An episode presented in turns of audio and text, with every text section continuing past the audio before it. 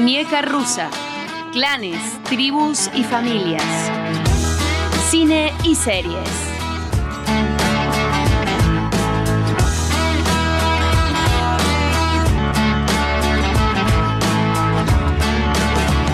Hablemos del amor y de los mixtapes. Hubo una época en la que no teníamos acceso a plataformas de streaming de audio como Spotify, Apple Music o YouTube. Los playlists los teníamos que armar manualmente, grabando y regrabando en cassettes las canciones que ponían a sonar en las emisoras o las que podíamos recuperar de las casas y equipos de sonidos de otros amigos o familiares. Cada una de estas cintas mezcladas, estos mixtapes, eran una recopilación de nuestros gustos, de los sonidos que nos inspiraban, de las canciones que realmente conectaban con nosotros. Varios de estos mixtapes los hacíamos para personas especiales, para nuestros amigos, para nuestros amores reales o también para los amores platónicos.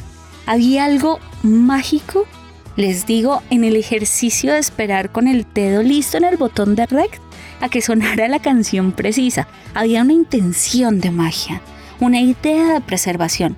Literalmente armábamos un mensaje con retazos musicales, con canciones superpuestas. Última rolita de la noche.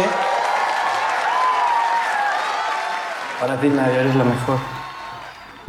Me gusta pensar que eso mismo estábamos haciendo con Muñeca Rusa, y por eso, en el capítulo de hoy, les queremos hablar de la serie Amsterdam, un mixtape sobre el amor, la familia y la inconsistencia de los finales felices. Soy Paola Arcila y les doy la bienvenida a este nuevo episodio de nuestra tercera temporada de Clanes, Tribus y Familias. Martín, tienes que sacar a pasear a Ámsterdam. No, no, no, no, no te acuestes. Todo el tiempo están o peleados o mal. El trabajo también es como una droga, ¿no? Como que llena vacíos. Amsterdam es una serie de HBO Max creada, escrita y dirigida por el argentino Gustavo Tareto, mejor conocido por ser el creador de Medianeras, un cortometraje que después se convirtió en película sobre Buenos Aires en la era del amor virtual.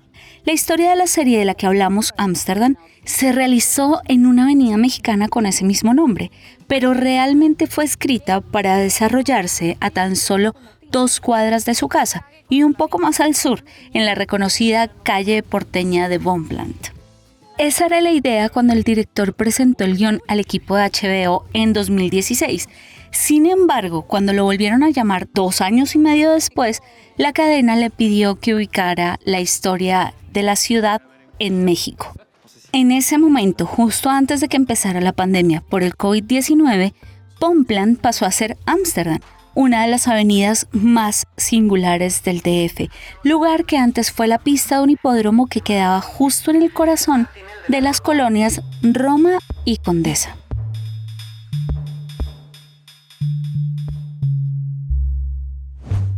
Para ubicarnos más en el DF, estos son dos de los barrios más cool de México, que conservan su arquitectura tradicional y que son conocidos por su actividad artística, cultural y gastronómica.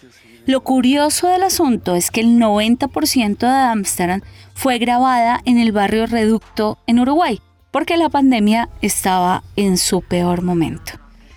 Pues bueno, a mí esto me parece mágico. Por la fuerza de las circunstancias, Tareto terminó enlazando sitios en América Latina con características muy parecidas. Avenidas circulares, circuitos, loops urbanos como su serie, como su historia, como sus calles. Lo dijo el propio director en entrevista con el medio argentino Página 12 todos tenemos nuestra propia Ámsterdam, algo de lo que creemos escapar hasta que nos damos cuenta de que volvimos al mismo lugar. En nuestro caso podríamos hablar que ese sitio es el Paraguay, una avenida mágica en el corazón de Bogotá, tal vez el mejor sitio para vivir, o al menos así lo considero y de paso aprovecho para saludar a todos los amigos que están circulando por ahí en esa avenida, por ahí que nos están escuchando en el podcast de Muñeca Rusa.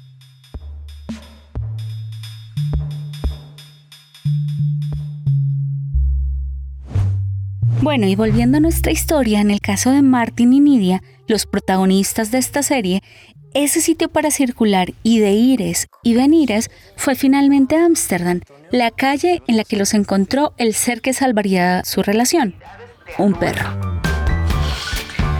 Está siguiendo un perro. Ámsterdam, así se llama la calle, así se llama el perro. Martín, interpretado por el actor Sebastián Buitrón, y Nadia, interpretada por Nayan González, son una pareja de artistas que viven juntos en la colonia Condesa. Él es músico, co-creador de Playlist, una banda de covers, y ella es actriz de teatro y comerciales, luchando por obtener reconocimiento y algo de estabilidad. Después de una discusión entre ellos, dolorosamente cercana y cotidiana, Martín sale a caminar a las 2 de la mañana por la avenida Ámsterdam. Allí, en medio de la oscuridad, lo empieza a seguir un perro. Ese es el principio de un final y también de un principio. Como muchas comedias románticas, la historia que nos cuenta Ámsterdam es un slice of life, una muestra de la vida de una pareja, en este caso, que vive el momento de su ruptura. Deberíamos empezar a pensar si no deberíamos separar. Deberíamos. ¿Corazón azul? ¿Qué significa? Tengo un ojo tremendo para escoger un outfit, pero con los hombres nada más como que no le atino. ¡Chula! ¡Qué sorpresa! Oye, sigues andando con Martín, ¿no? Me cagué cuando la vi. Es que yo no tenía ni idea que era novia de Martín. Nadia Martín. Claramente, los prefiero juntos. Uy, uy, uy. Uy. ¡Vámonos! Lo diferente, o mejor, lo que nos conecta con esta historia es que cuenta de una forma muy inteligente también lo que es nuestra época. El amor en nuestro siglo parece totalmente distinto al amor de nuestros padres o de nuestros abuelos. Somos una generación diferente, una que vive la soledad y el amor desde los bordes y ya les cuento por qué. Sigo pensando en Martín. Martín, el protagonista de nuestra historia, como muchos, quiere ser todo lo contrario a lo que ha sido su papá. En el caso de Martín, esto significa no ser un mujeriego, además le implica ser un hombre de familia, una figura presente y no ausente. Sin embargo, el tipo, por más que lo intenta, siempre termina encontrando y de hecho siendo el reflejo de su papá en sus momentos más oscuros. Es como si Martín quisiera caminar por las orillas para evitar recorrer los mismos ciclos, ¿no? ¿Les ha pasado? Bueno, a mí, a mí a veces me ha pasado. Entonces, no recorrer esos mismos ciclos, esas mismas razones y miedos de su papá, pero siempre termina encontrándose con él, como si sus acciones u omisiones lo estuvieran empujando a escribir la misma historia de la que tanto él está rehuyendo. Algo parecido pasa con Nadia, la otra protagonista, la pareja de Martín. Son dos personas conscientes del loop, pero eso no basta para romperlo. Necesitan un tercero, necesitan un motivo, una canción adicional en su mixtape, una que le dé un sonido diferente. Y eso fue Ámsterdam, el perro para Martín y para nadie. Eso fue Epifanía, les quiero decir que Epifanía es mi gatita, la pieza que puede hacer falta, ¿no? Y es ese amor que lo lleva a uno de vuelta al sendero, a reconstruir las relaciones. Porque muchas veces no se trata de romper el pasado, sino de abrazar un presente que estamos descubriendo todos los días.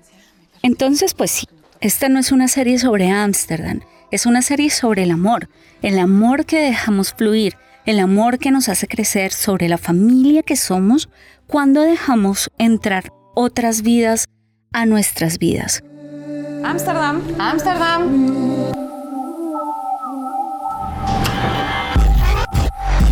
Ahora le agarro un Uber y paso por ¿Qué ustedes. pasó? Es Ámsterdam. Hola, tenemos una emergencia. Mi perro tiene algo y necesitamos que el doctor lo vea. No te preocupes. Empezamos este capítulo hablando de por qué Ámsterdam es una serie que nos habla de la inconsistencia de los finales felices. Pues bueno, creo que lo más importante que nos muestra la producción de Tareto es que no hay finales felices cuando abrazamos el cambio, pero sí hay muchos momentos felices en la libertad de la sorpresa, en abrazarse, en reconocerse, en crecer y en aceptar. En esta nueva entrega le estamos poniendo el foco a la familia, los clanes y las tribus, hablando de esas series que nos volaron la cabeza como esta, como Ámsterdam, y decidimos incluir a los animales porque definitivamente ellos se convierten en nuestra familia. Pues bien, llegamos al final y sin importar dónde estés escuchando este capítulo, suscríbete a la plataforma de audio que prefieras, pasa la voz, queremos seguir creciendo y necesitamos que nos ayudes a regar la bola. Nos encuentras además en nuestra página como alucine.co, en Twitter estamos como alucineco y en Instagram estamos como alucine-co. Soy Paola Arcila y recuerda que somos los del logo del jaguar. Nos escuchamos pronto.